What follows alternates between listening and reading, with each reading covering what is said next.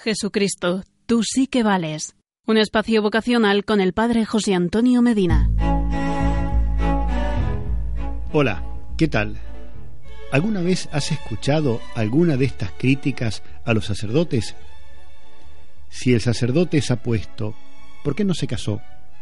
Si es feo, no encontró con quién casarse. Si anda vestido de civil, es un mundano. Si lleva traje clerical, es un conservador tradicionalista.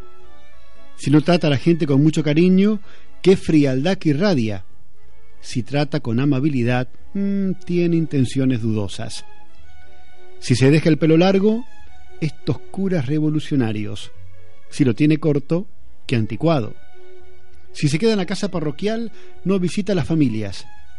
Si hace algunas visitas, nunca se encuentra en la parroquia.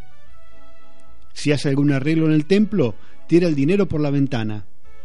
Si no lo hace, tiene todo abandonado. Si bautiza y casa a todo el mundo, le gusta derrochar los sacramentos.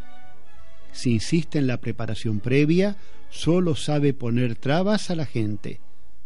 Si tiene consejo parroquial, se deja manejar por los otros. Si no tiene consejo parroquial, es un individualista y lo quiere hacer todo él si renueva la pastoral de la parroquia, ¿qué ocurrencia tiene ahora? Si mantiene todo igual, esta parroquia no avanza.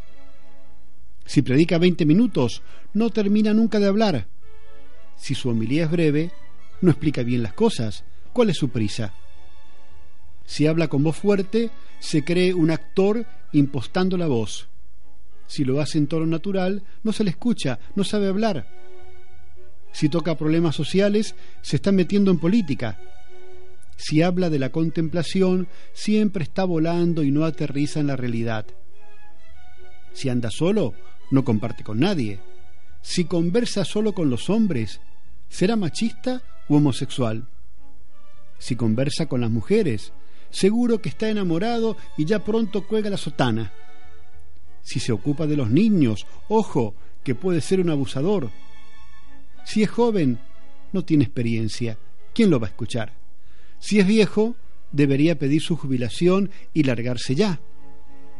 Pero si llega a irse o a morir, todos le lloran y hablan maravillas de él. Además, si el sacerdote se va, ¿quién puede ocupar su lugar? Los sacerdotes son seres humanos escogidos por Dios para ser nuestros pastores. No los critiquemos, si queremos hacer algo para ayudarlos, oremos por ellos y colaboremos con su ministerio.